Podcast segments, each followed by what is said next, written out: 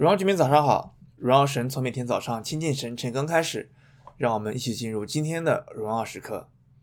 称赞永远的神。我们今天的经文是在诗篇第四十八篇。你有在你的生活当中意识到你的神是值得称赞的吗？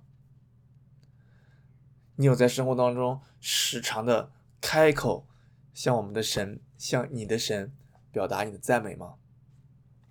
今天的经文诗篇四十八篇也是一篇很好的啊、很好的诗篇，来个帮助我们可以向神表达我们的赞美，也向他表达我们对他的一个爱慕。今天的经文在第第三节嗯、到第七节的时候，这里其实用了一些啊、不同的景况，让我们看到神他是蛮有能力的，他帮助他的子民。其中特别重要的是在第八节，他有提到。神必坚立这城，直到永远。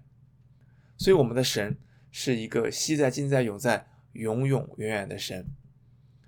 其实，诗篇第四十八节啊，第四十八篇八节啊，我们在万军之耶和华的城中，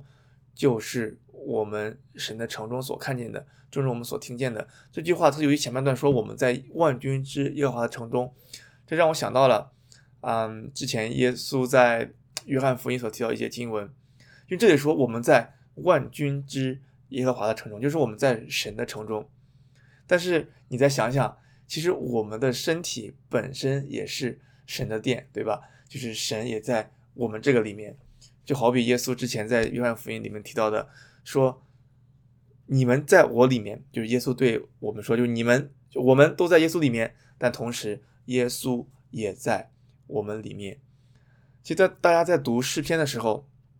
有很多的地方，你可能突然会让你想到了一些其他的经文啊，那你也就可以把它再拿过来对照一下，再思索一下，就想想哇，当时在耶稣还没有来的时候，可能诗人或者一些的呃先知啊啊一些写圣经的一些人，他们可能会领受一些东西，但是当耶稣来了之后，他对我们有一个更完全的显示啊，一个彰显之后，你可以再看一看。哇，原来还是有这层的意思。我相信你这样的反复的思想神的话语，无论是从诗篇还是从新约东西，你这样对照起来，一起来思考的时候，神在你的脑海当中会有那更加明确的一个一个形象，因为你知道神的属性，就好比今天的经文在接下来第九节、第十节所说的一样，说神啊，我们在你的殿中想念你的慈爱。在第十节提到说，你的右手满了公义。所以说，神的慈爱和公义是他非常重要的属性。这两节经文其实也提醒我们要时常的数算神的作为和恩典，像这里我们所表达的对神的慈爱的想念，称赞他的公义一样。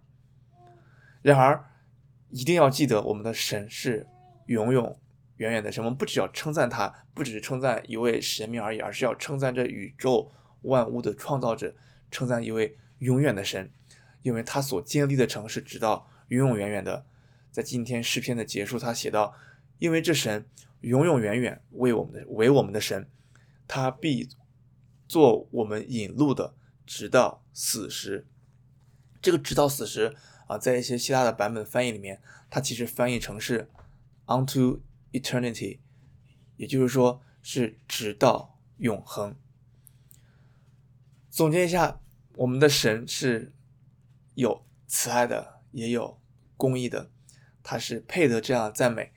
他也会在极难当中彰显他的作为，拯救他的子民，并且我们在他这个城里面，他要坚固这个城，直到永永远远，他也要永永远远为你的神一直带领你，直到永恒。